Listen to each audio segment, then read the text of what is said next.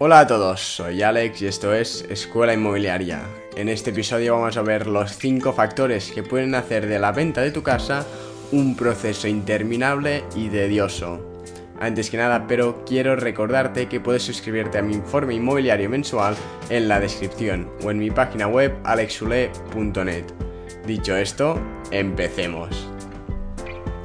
Muchas personas deciden vender su casa para luego pasarse un siglo vendiéndola. Pero no saben por qué.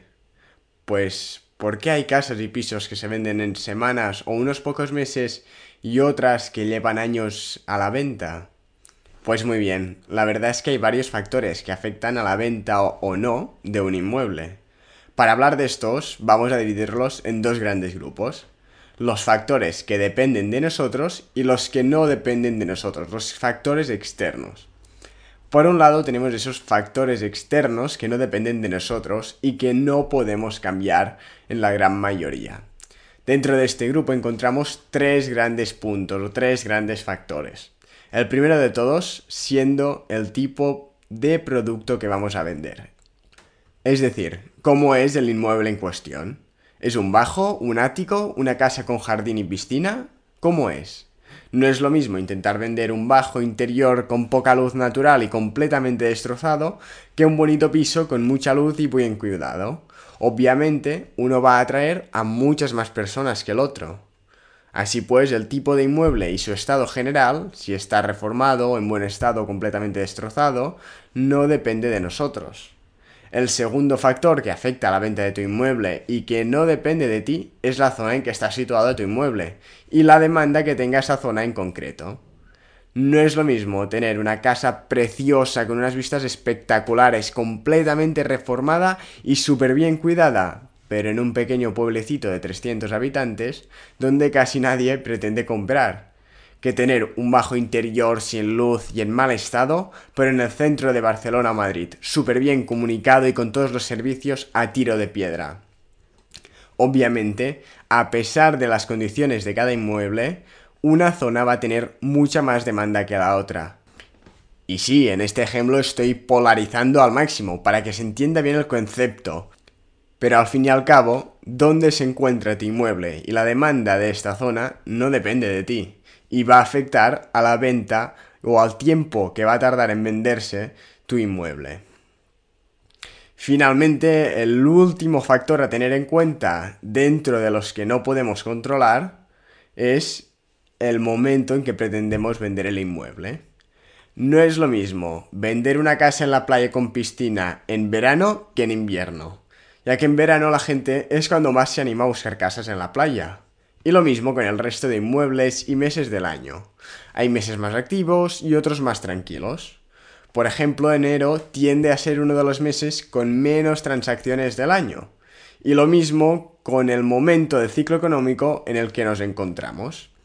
Como podrás entender, es mucho más fácil vender en un mercado alcista y de bonanza económica que en un mercado bajista en plena crisis económica.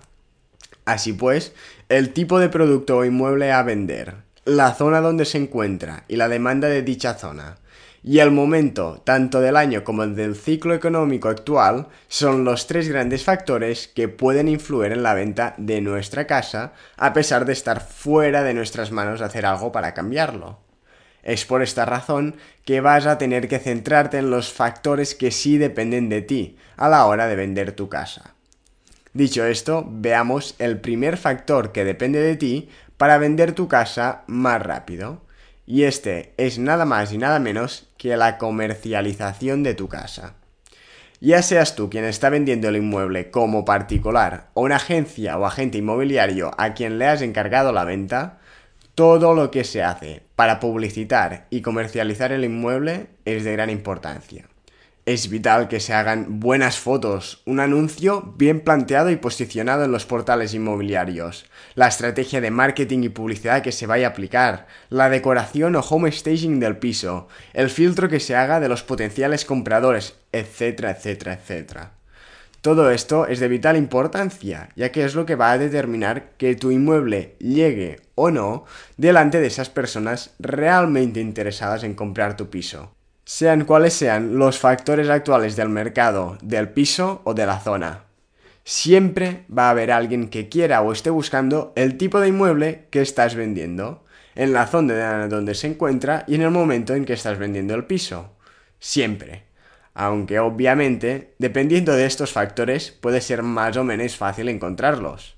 Es por esto que es muy importante plantear una estrategia de comercialización adecuada para llegar a esas personas interesadas en tu inmueble, sean cuales sean las características de este.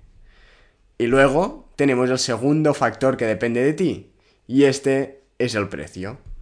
Al fin y al cabo, el mercado inmobiliario es un mercado basado en la ley de la oferta y la demanda, y lo que va a determinar que tu inmueble se venda o no aparte de la comercialización que se haga, es el precio del inmueble. Como te decía antes, siempre va a haber alguien interesado en comprar tu inmueble.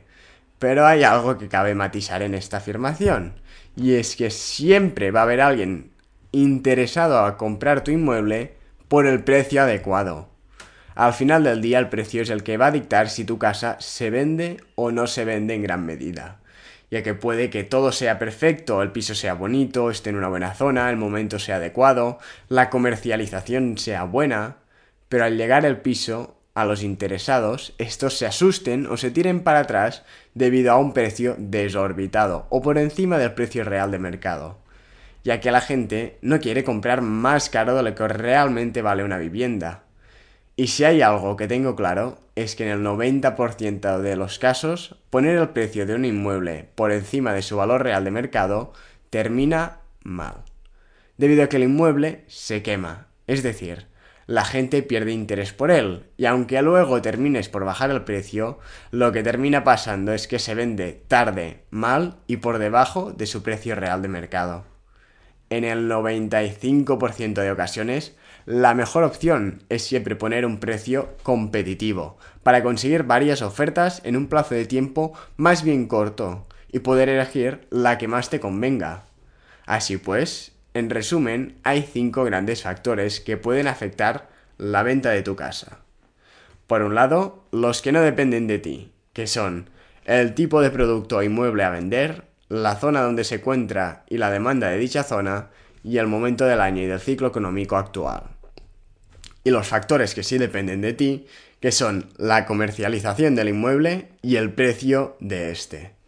Si no estás vendiendo tu casa, mira estos cinco puntos y detecta cuáles son tus puntos débiles, cuáles están retrasando o impidiendo la venta de tu casa. Y luego, busca una solución.